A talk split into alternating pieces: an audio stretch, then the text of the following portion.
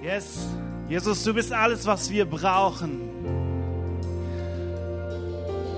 Und ich danke dir dafür, dass du heute Morgen hier bist. Dass wir nicht über einen Gott reden, der irgendwo ist, sondern du bist hier mitten unter uns. Ich danke dir für das Kreuz. Ich danke dir für den Weg, den du gegangen bist, den wir nicht gehen konnten. Und wenn wir singen, das Kreuz liegt vor mir, die Welt liegt hinter mir, dann bedeutet das, dass Veränderung in unserem Leben passiert. Dann bedeutet das eine Veränderung in unserem Leben. Und es bedeutet, dass wir die beste Botschaft überhaupt dieser Welt weitergeben können. Kann ich dazu meinen Namen hören? Amen.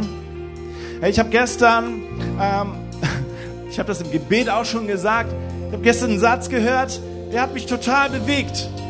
Und zwar hat ein Pastor gesagt, hey, das ist so, es ist immer so, dass die Welt, sie hat die, sie hat die schlechteste Botschaft überhaupt, aber sie ist am lautesten, was ihre Botschaft angeht. Sie prahlt ihre Botschaft raus wie, wie, wie sonst was. Und wir Christen, wir haben die beste Botschaft für diese Welt. Wir haben die beste Botschaft, die es überhaupt gibt. Und wir sind total leise. Wir sagen, ja, also Jesus, der ist übrigens für dich gestorben.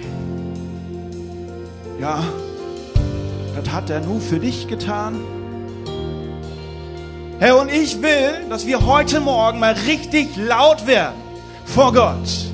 Lasst uns laut werden vor Gott. Hey, uns ist es leider hier in diesem Raum nicht erlaubt zu singen. Aber wir können Gott mal richtig fetten Applaus geben. Jesus mal richtig fetten Applaus geben und jubeln für das, was er getan hat. Denn das ist das Größte und Höchste und Stärkste und Heftigste, was je einer für uns getan hat. Amen. Lass uns mal laut werden. Come on. Halleluja.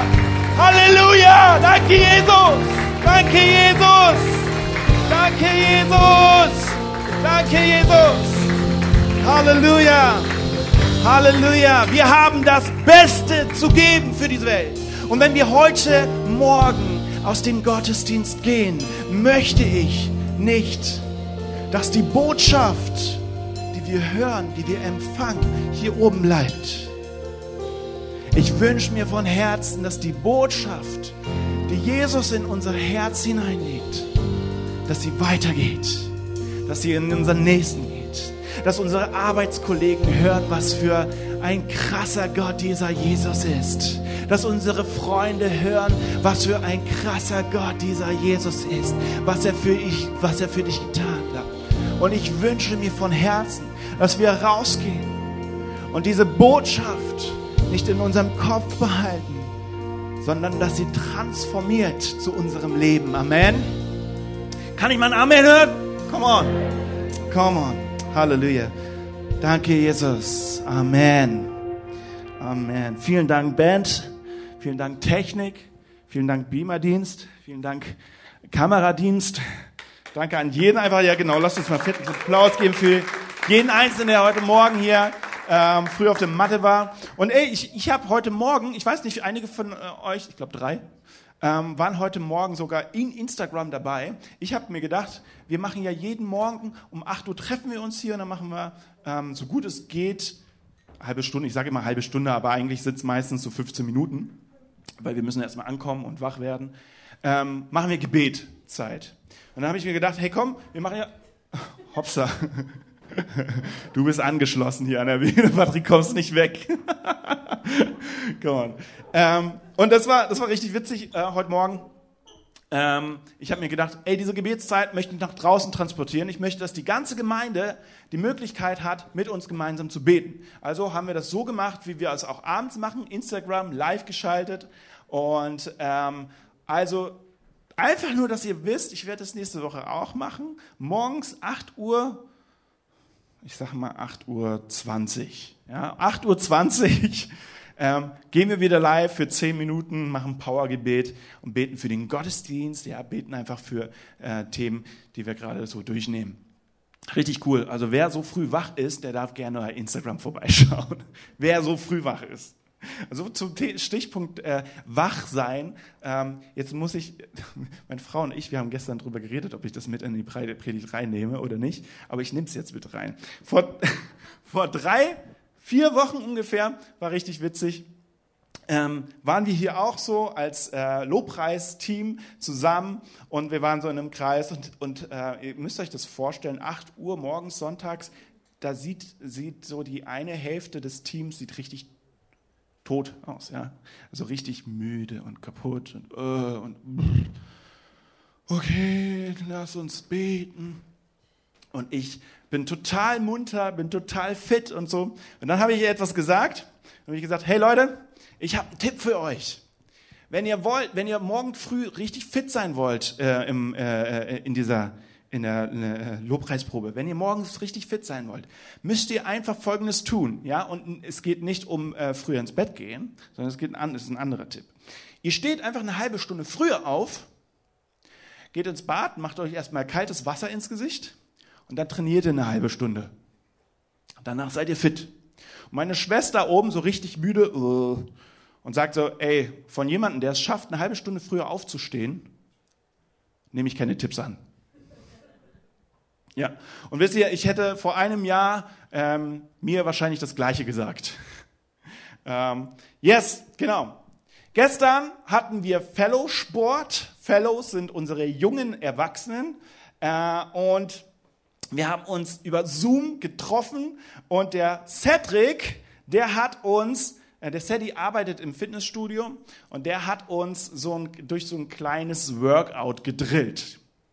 Und ich möchte euch mal ganz kurz einen Einblick geben, wie professionell er das aufgebaut hat. Hier sind 15 Sekunden von Sadie. Also es ist ganz, das ist der Warm-up, es ist nur der Anfang. Ne? Später wurde es dann schon noch heftiger. Aber einfach mal reinschauen, gucken, wie er das so macht, ist richtig geil. Video ab. Entspannt in den Boxerschaffel, sieht so von der Seite aus. Entspannt. Nehmt die Arme zur Seite und in kreisenden Bewegungen vor euch. Rücken gerade, Schultern tief. Wow. Sadie, du bist ein Hero. Das ist echt geil. Und das ging dann ungefähr, ich weiß gar nicht, wie lange ging das? Eine halbe Stunde? 40 Minuten. 40 Minuten? Oh, so lange kam es mir gar nicht vor. 40 Minuten und das war so professionell und ich denke mir die ganze Zeit, während er das macht, ich so, yeah, come on, ey, Sadie, ich bin, ich bin der größte Fan, ey, das ist richtig. Er ist, by, by the way, er ist immer noch Single. Ähm, Mädels, holt euch den hübschen Kerl, solange es noch geht, ja? Also wirklich, macht es. Ähm, er ist noch zu haben. so, ich frage mal in die Runde hier. Also euch am Livestream sehe ich leider nicht. Ihr dürft dann gerne im Chat mal so die Hand heben. Ähm, aber ihr, die ihr hier seid, euch frage ich jetzt einfach mal ähm, eine Frage, die wahrscheinlich keiner von euch hören will. Wer von euch ist sportlich? Oder würde sagen, ich bin sportlich? Mach mal ganz kurz Hand. Oh, krass, okay. Es sind mehr Hände, als ich dachte. Aber ähm, hast du deine Hand gehoben, Vater? Okay, alles klar. Alles klar. Okay. Sport. Sportlich. Ja gut, ich hätte das sportlich vielleicht noch mal ein bisschen besser definieren müssen. okay. Wer von euch macht regelmäßig Sport? genau, alles klar, egal. Äh, das war eigentlich nicht. Darauf wollte ich gar nicht hinaus. Ja, okay. Es sind einige Hände, habe ich gesehen. Ähm, euch bewundere ich. Mhm. Einige Hände, die habe ich nicht gesehen. Ihr bewundert vielleicht die anderen. Meine Message heißt heute mein Schweinehund und ich. Mein Schweinehund und ich. Und ich weiß nicht, ob du das kennst, aber es gibt diesen Moment, wo du dich für irgendwas richtig motivierst, ja? Oder du, du denkst zum Beispiel, ey, ich möchte jetzt abnehmen. Und ich äh, setze meine Energie komplett da rein, weniger zu essen. Und gestern habe ich so ein cooles Foto gesehen von meiner Schwester. Ähm, da so, so, so, so ein Meme. Ähm, so morgens Müsli, mittags Salat, abends äh, Reis und nachts eine Tüte Chips und, eine, ähm, und, und, und, und ein Becher voll Eis. ja.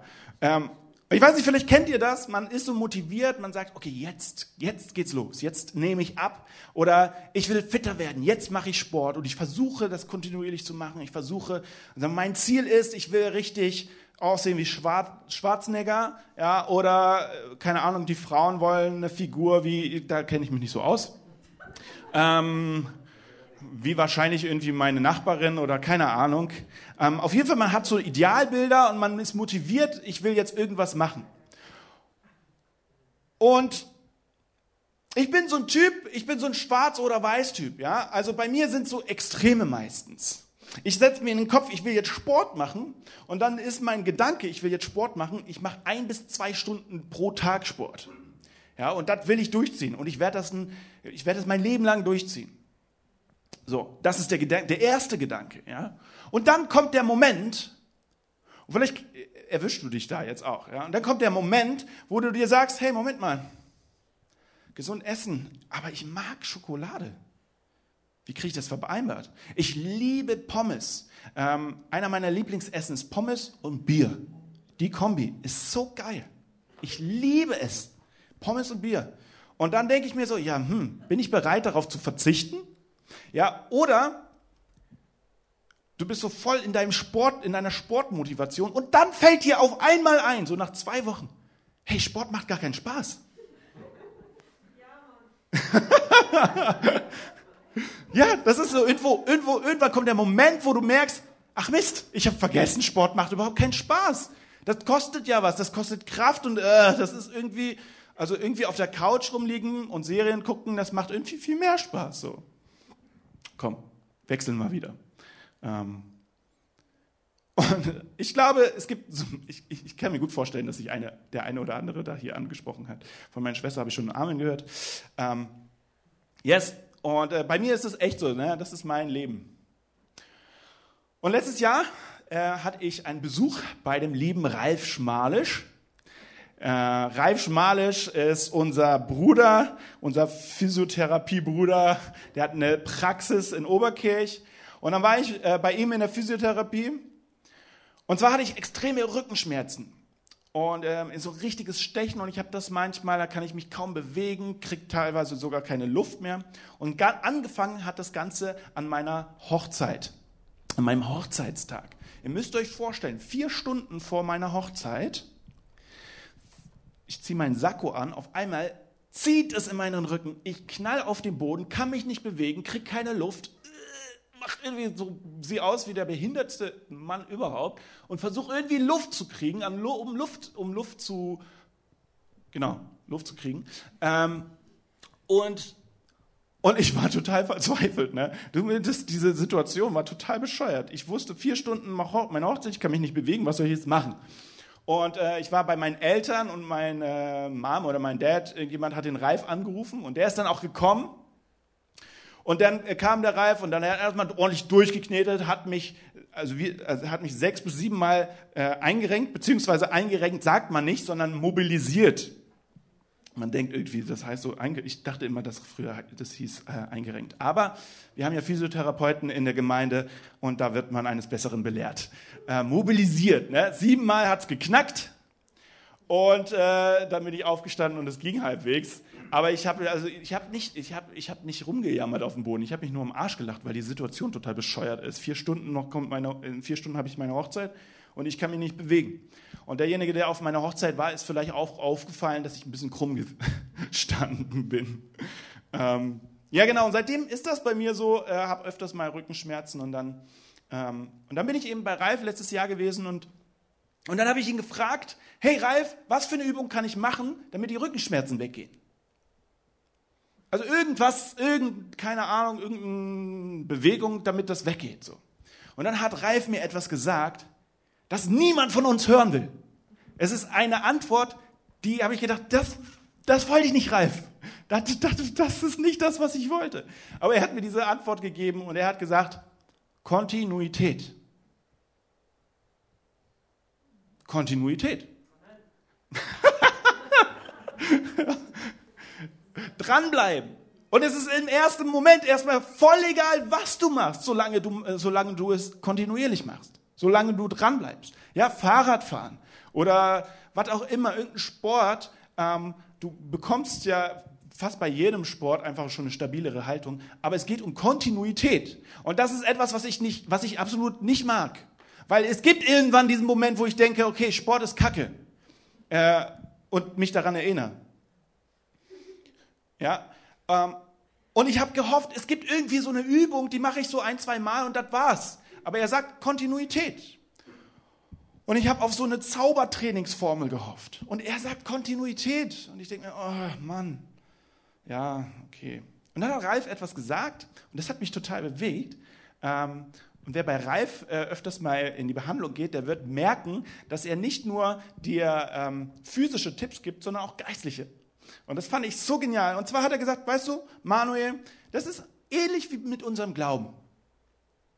Wir machen im Glauben, wir, äh, wir wachsen im Glauben nicht, wenn wir einmal oder wenn wir irgendwann mal so eine gute Zeit mit Gott hatten, sondern wenn wir, wenn wir Gott täglich Raum schenken, wenn wir Gott mehr und mehr Raum schenken und da kontinuierlich dranbleiben, dann wachsen wir im Glauben. Kontinuität im Glauben.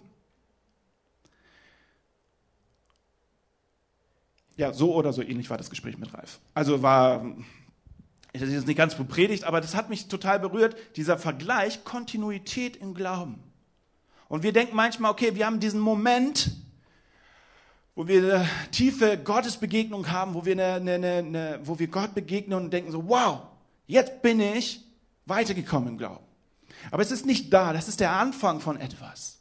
Aber was Gott will, ist Kontinuität im Glauben. Dass wir genauso wie im Sport, ja, genauso wie das mit dem Sport für uns gesund ist, ist es genauso auch im, in unserem Glaubensleben. Und seitdem versuche ich auch, sportlich, seitdem Ralf mir das gesagt hat, versuche ich auch eine gewisse Kontinuität in meine sportliche Aktivitäten reinzubekommen. Deswegen habe ich so einen Spruch zum Beispiel vor ein paar Wochen auch morgens gesagt. Ähm, äh, einfach eine halbe Stunde früher aufstehen, Sport machen.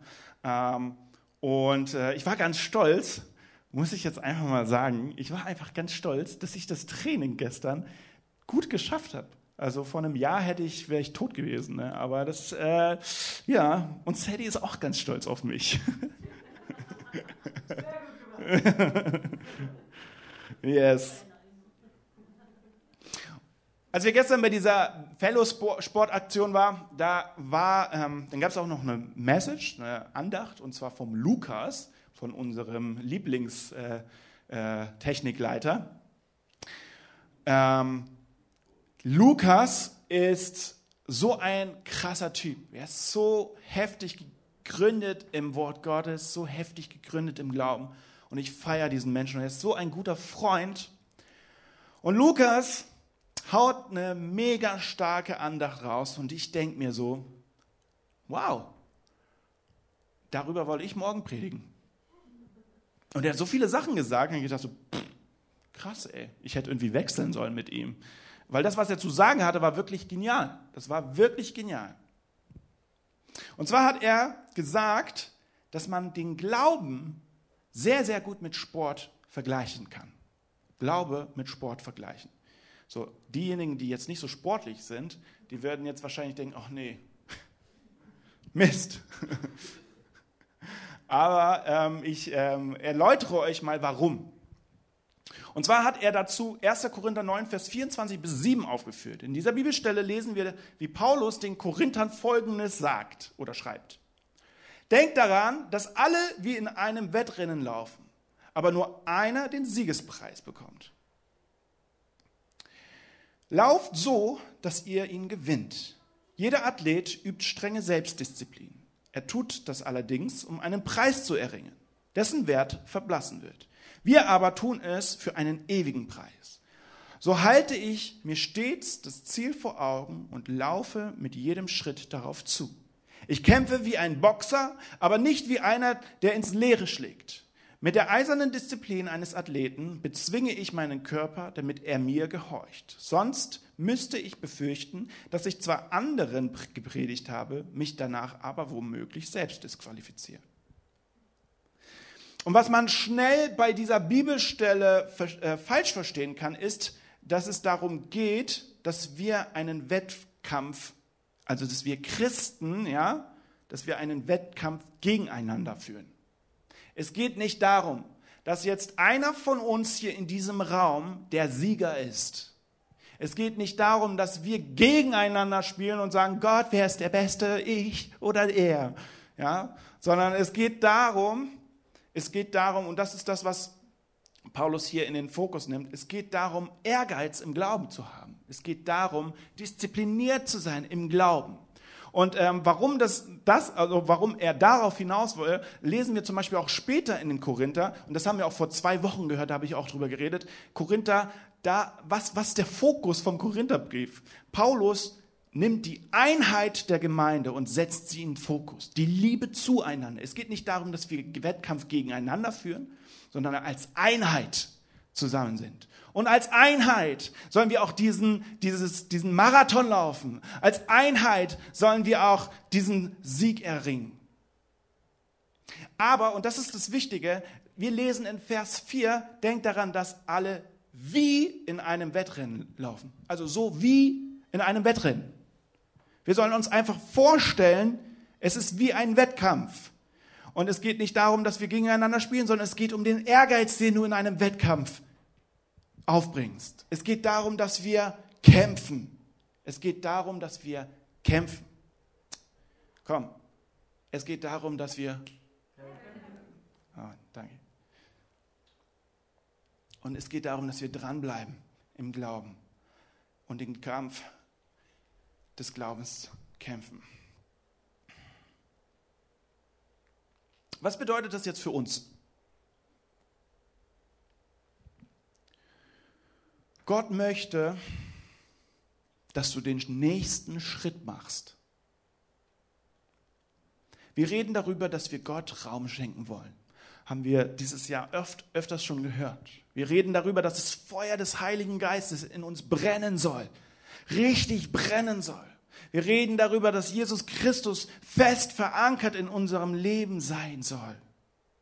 Aber all das, worüber wir reden und all, dieser, äh, all diese Momente, das ist der erste Schritt, den wir gehen. Es ist der First Step, der erste Schritt. Zu sagen, Jesus, ich will dir nachfolgen, ist der erste Schritt. Zu sagen, Geist Gottes, ich lade dich ein, dass du mehr Raum bekommst in meinem Leben, ist der erste Schritt.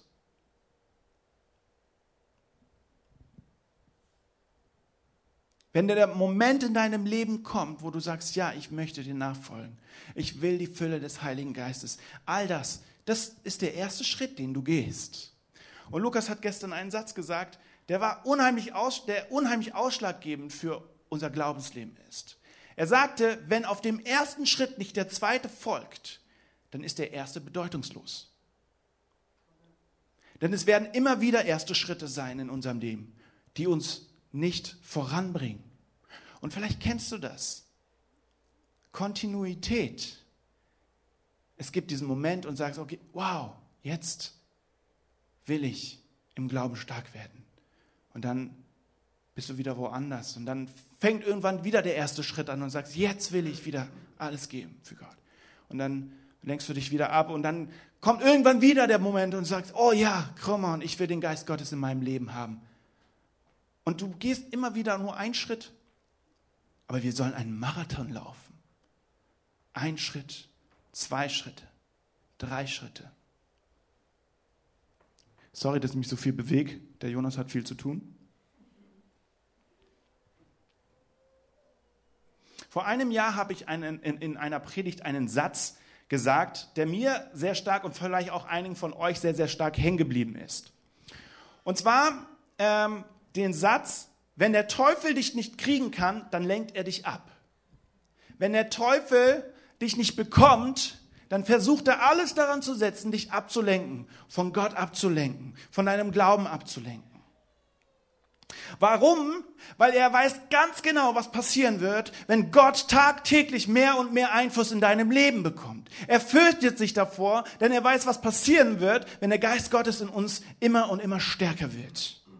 Ich will nicht daran, ich will, ich will nicht da aufhören, wo wir momentan sind. Wir, wir, wir reden darüber, dass der Geist Gottes hier in unsere, in unsere Mitte kommt. Wir reden darüber, dass wir Gott mehr Raum schenken wollen, dass Gott mehr Raum, mehr Einfluss in unserem Leben hat. Ich will erleben, wisst ihr, das ist mein Herz. Ich will erleben, dass Menschen gerettet werden. Ich will erleben, dass Menschen geheilt werden. Ich will erleben, dass Menschen Versöhnung erleben. Ein Pastor, das ist mal ganz kurz zum Mitschreiben. Ein Pastor lebt nicht von den Spenden der Gemeinde. Die setzen ihn frei, ja? aber er lebt nicht von den Spenden der Gemeinde. Ein Pastor wird angetrieben durch die Zeugnisse, durch die Menschen, die Veränderung erleben. Hey, das war für mich, ich habe das schon in der Predigt erwähnt, mein größtes Highlight war der Kiki letztes Jahr. Das hat mein Herz bewegt. Und dann habe ich gedacht, ja, Dafür mache ich das alles. Ich will sehen, wie Menschen zum Glauben kommen. Ich will sehen, wie der Geist Gottes die Menschen verändert. Das ist mein Herz. Das ist meine Leidenschaft.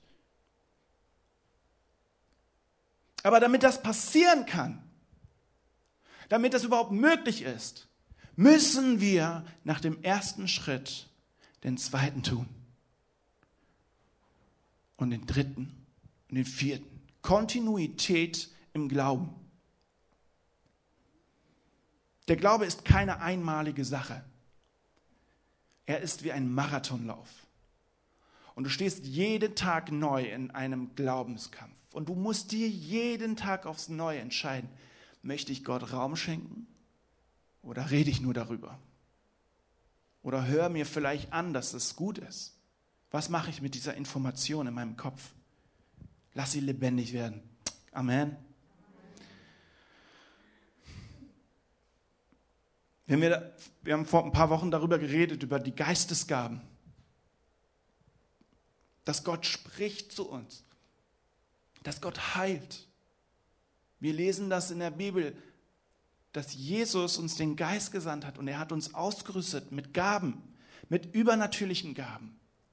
Und wir haben darüber geredet und das war ganz nett so am Anfang und dann, dann redet man ein bisschen und gibt Gott ein bisschen mehr Raum. Aber da sollen wir nicht aufhören. Das ist der erste Schritt.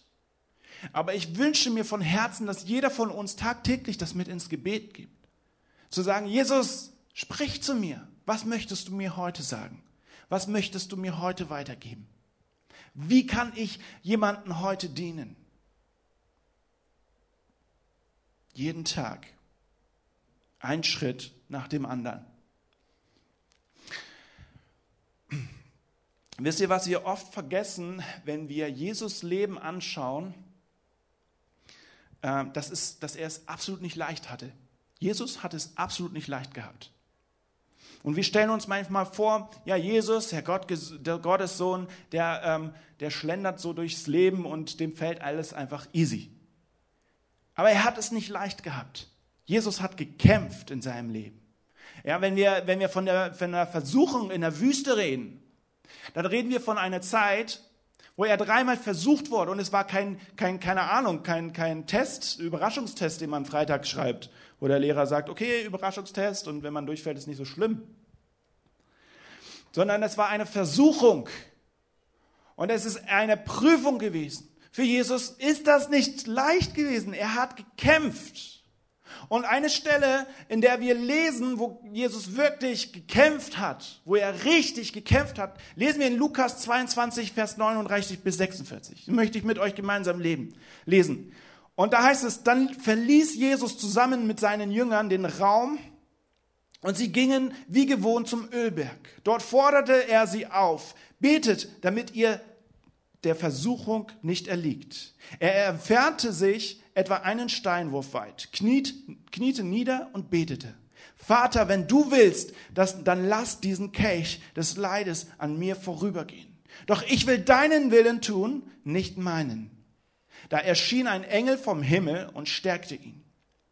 Aber er war von, von Angst erfüllt und betete noch heftiger und kämpfte so sehr, dass, ein, dass sein Schweiß wie Blut auf die Erde tropfte.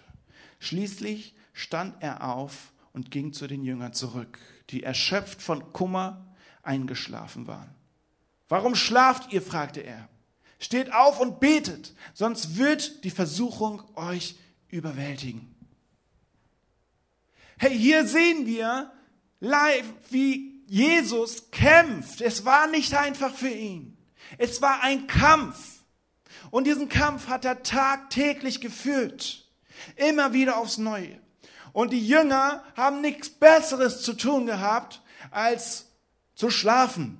In der schwierigsten Zeit von Jesus überhaupt. In Matthäus 26, Vers 40 bis 41 lesen wir über die gleiche Situation, eine gleiche Stelle. Ja, da lesen wir zusätzlich noch, dann kehrte er zu den Jüngern zurück und sah, dass sie eingeschlafen waren. Er sagte zu Petrus, konntet ihr nicht wenigstens eine Stunde mit mir wach bleiben?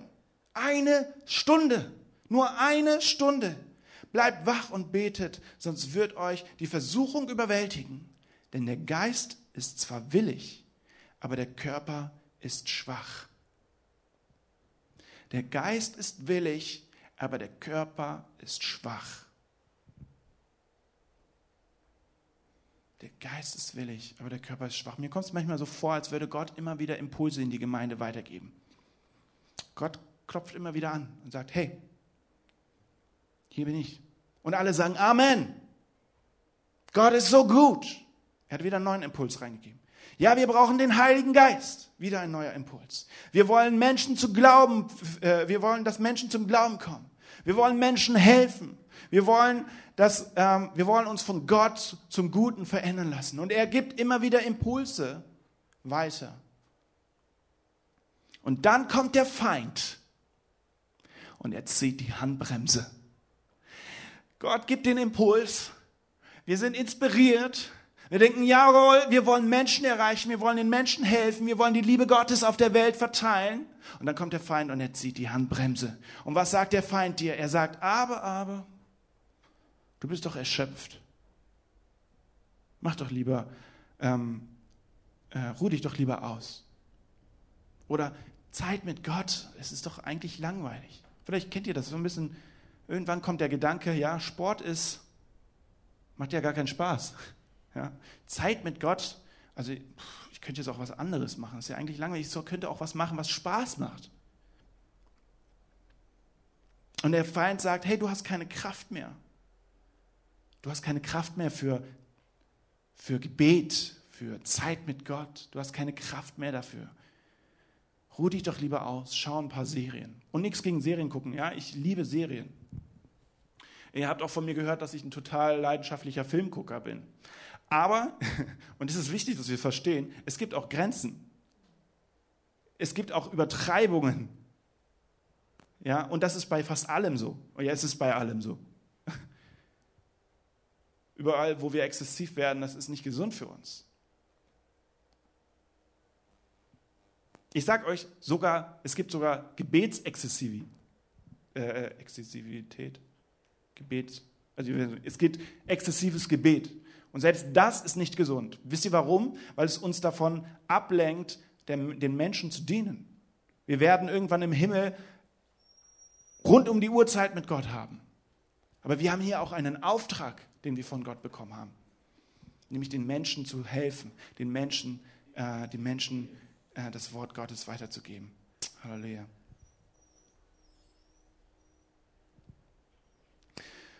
Und dann gibt es diesen Punkt, was ganz wichtig zu verstehen ist. Wenn wir Zeit, wenn wir Gott Raum schenken, wenn wir Gott Raum geben und Zeit mit ihm verbringen, dann ist das nicht kräftezehrend. Der Feind lügt dich an. Es ist nicht so. Es raubt dir nicht die Kraft. Ganz im Gegenteil, es schenkt dir Kraft. Es rüstet dich aus. Und genau das wusste Jesus auch. Und deswegen ist er auf die Knie gegangen, weil er keine Kraft mehr hatte, weil er gewusst hat, der Kampf ist hart. Und ich weiß nicht, ich krieg das alleine nicht hin, deswegen ist er auf die Knie gegangen. Und er hat gebetet. Und ein Engel kam und er hat ihm Kraft geschenkt.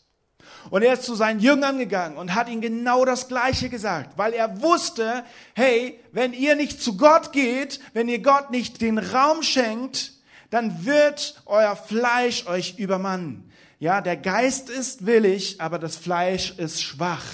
Wenn wir nicht zu Gott kommen, wenn wir nicht ein Step nach den anderen machen, wenn wir nicht Kontinuität im Glauben leben, dann werden wir erleben, wie der Feind uns übermannt und wie das Fleisch, unser Fleisch, also wenn man über Fleisch redet, dann geht es um unsere menschliche Natur, ja, ähm, wie dieser überwiegt und, und wir werden nicht vorankommen. Wir werden nicht Veränderungen in unserem Leben, äh, Leben erleben. Wir werden nicht erleben, wie das, was Gott mit uns vorhat, ähm, pass, äh, äh, erfüllt wird. Ich möchte zum Schluss einen äh, Bibeltext nochmal vorlesen aus Hebräer 12, Vers 1 bis 2. Und zwar da heißt es, da wir, da, wir von so vielen Zeugen umgeben sind, die ein Leben durch den Glauben geführt haben, wollen wir jede Last ablegen, die uns behindert, besonders die Sünde, in die wir uns so leicht verstricken.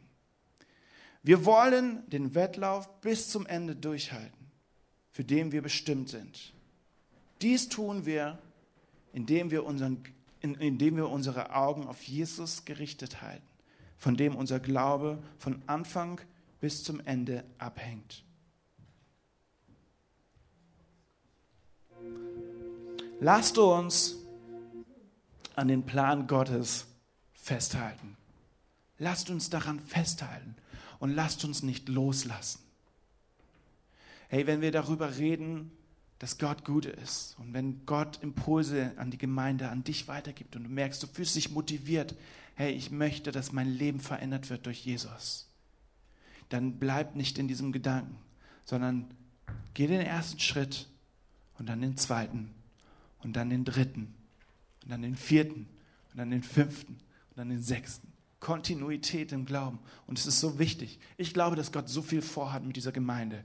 Ich glaube, dass Gott so viel vorhat mit Appenweier. Ich glaube, dass diese Region, dass sie erschüttert werden wird und ich glaube daran, dass das passiert, wenn wir anfangen, Gott den Raum zu geben und das jeden Tag aufs Neue. Und wenn wir uns nicht manipulieren lassen vom Feind, sondern dem widerstehen und sagen, nein, du hast kein Anrecht, Teufel, in meinem Leben. Du hast kein Anrecht an mir. Ich folge einem, der höher ist, der größer ist. Und er gibt mir die Kraft und nichts anderes. Und niemand kann mich da ablenken. Come on, das wäre doch großartig, oder? Lass uns aufstehen zusammen. Halleluja. Halleluja, Jesus. Herr, ich wünsche mir das. Ich wünsche mir das. Herr, dass wir anfangen aufzustehen und zu laufen wie in einem Marathon, Herr, im Glauben. Herr, dass wir nicht sagen, okay, wir gehen einen Schritt und sagen Amen zu irgendeiner Botschaft, die wir hören. Sondern ich wünsche mir, dass der Glaube jeden Tag wieder aufs Neue sichtbar durch uns wird. Herr, und wenn wir Kontinuität im Glauben leben, Herr, dann werden wir erleben, wie der Geist uns transformiert, wie dein Geist diese Gemeinde transformiert. Wir werden erleben, wie du an uns arbeitest. Und dann werden wir erleben, wie Menschen zum Glauben kommen, wie Menschen Versöhnung erleben in ihrem Leben. Dann werden wir erleben, wie Menschen, die vorher Lieblosigkeit erlebt haben, spüren, was es heißt, wirklich geliebt zu sein. Herr, du bist so gut. Und das ist das Beste für uns. Und wir sind mit unserem Kopf so oft woanders. Und ich möchte dich um Vergebung bitten, Jesus. Ich möchte dich um Vergebung bitten. Überall da, wo wir dein Geschenk mit Füßen getreten haben. Überall da, wo wir, ja, wo wir sitzen geblieben sind. Du rufst uns aus. Du rufst uns. Ja, und es ist nicht der erste Schritt, der uns zu dir führt. Es ist nicht der erste Schritt, der uns verändert, sondern es ist Laufen in deine Arme. Es ist das Laufen mehr. Es ist der zweite Schritt. Es ist der dritte und vierte und fünfte und die darauf folgenden. Halleluja. Und ich möchte jeden heute Morgen ansprechen, der, der noch nie so eine klare Entscheidung für Jesus getroffen hat. Ich möchte dir heute sagen, da gibt es einen Mann, und ich habe eben vorhin schon ein bisschen drüber geredet. Es gibt einen Mann, sein Name ist Jesus Christus. Und er ist den Weg gegangen, den keiner von uns gehen konnte. Sein Leben war voll ohne Sünde. Und als unschuldiger Mensch als unschuldiger Mensch ist er ans Kreuz gegangen und er hatte die Möglichkeit, er hätte nicht gehen müssen. Es lag in seiner Hand. Und er sagte, ich möchte, ich möchte mich opfern. Da, wo du den Tod verdient hättest, möchte ich anstelle sein, anstelle des sein. Und er hat alles gegeben für dich. Warum? Damit du frei bist, frei von der Sünde, damit du gerettet bist und damit du mit Gott wieder versöhnt bist und damit du ewiges Leben haben wirst, die Ewigkeit. Und er möchte damit die Ewigkeit in dein Herz hineinschreiben. Und wenn du noch nie eine klare Entscheidung für Jesus getroffen hast, dann ermutige ich dich, das heute zu tun. Es ist die beste Entscheidung, die du je treffen kannst. Denn sie ist lebensrettend. Sie rettet dein Leben. Und wenn du jetzt Ja dazu sagst und sagst, ich möchte das, dann darfst du mit mir gemeinsam ein Gebet beten, um das festzumachen. Ja, das ist kein Zaubergebet oder was auch immer. Das ist einfach nur das festmachen, was sowieso schon in deinem Herzen ist. Halleluja. Halleluja.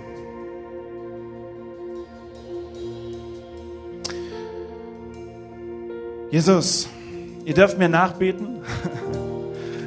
Jesus, Jesus Christus, ich glaube an dich. Ich glaube daran, dass du als Gott zum Mensch wurdest und am Kreuz für unsere Schuld gestorben bist. Ich glaube, ich glaube, dass du am dritten Tag wieder auferstanden bist und den Tod besiegt hast. Jesus Christus, ich glaube an dich und ich lege mein Leben in deine Hände. Amen. Amen.